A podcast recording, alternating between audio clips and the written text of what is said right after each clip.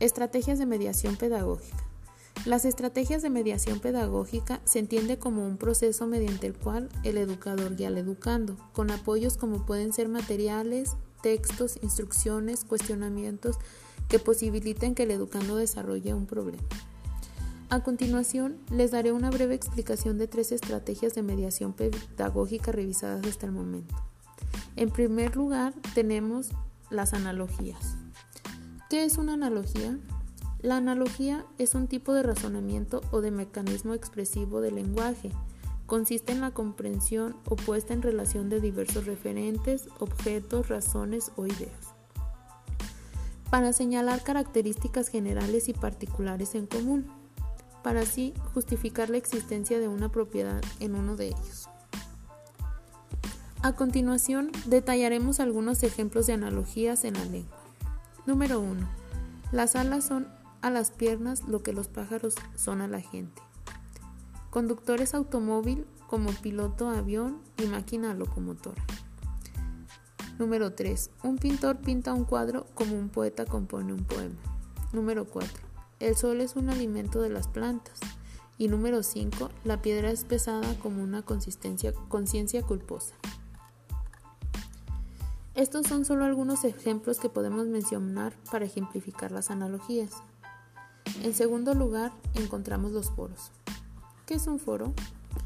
Un foro es un tipo de reunión donde las personas conversan y opinan sobre un tema que les interesa. En el foro se genera una discusión dirigida por un moderador que interviene para que sea ordenada. Las principales características del foro son que participa una gran cantidad de personas con perspectivas diversas. Se discute en torno a un tema acordado previamente. Hay un moderador encargado de presentar el tema, regular las intervenciones de los participantes y estimular la discusión con preguntas. Y todos los participantes intervienen en la discusión aportando sus puntos de vista y dialogando respetuosamente con las distintas perspectivas. El foro se lleva a cabo a través de las TICs, que tenemos que tener internet y una computadora para poder realizar el foro.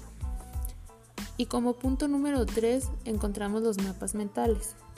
Los mapas mentales son una forma de organizar la información en la que el tema principal se coloca en el centro y los puntos secundarios irradian desde el centro añadiendo información. Esto nos posibilita aprender de una forma integrada y organizada. Existen siete pasos para crear un mapa mental. Paso número 1. Empieza en el centro de una hoja en blanco. Paso número 2. Dibuja en el centro de la hoja una imagen que simbolice la idea principal. Paso número 3. Utiliza muchos colores para que pueda ser apreciado. Paso número 4. Parte de la imagen central hacia el exterior con palabras clave y las ideas principales del tema seleccionado. Paso número 5. Traza líneas curvas nunca rectas. Paso número 6. Solo usa una palabra clave por línea y paso número 7, utiliza muchas imágenes. Reflexión. Enriquecer el proceso educativo exige una actitud positiva de parte de todos los entes involucrados en el hecho educativo, entre los cuales se encuentran la escuela, la familia y la comunidad. Además, el protagonista es el educando, si bien el aprender es responsabilidad de él. La promoción del aprendizaje corresponde en gran medida al docente de aula. El educando aprende en la medida que el docente promueve el aprendizaje significativo a partir de espacios de reflexión y el uso de estrategias que permiten la construcción de conocimiento.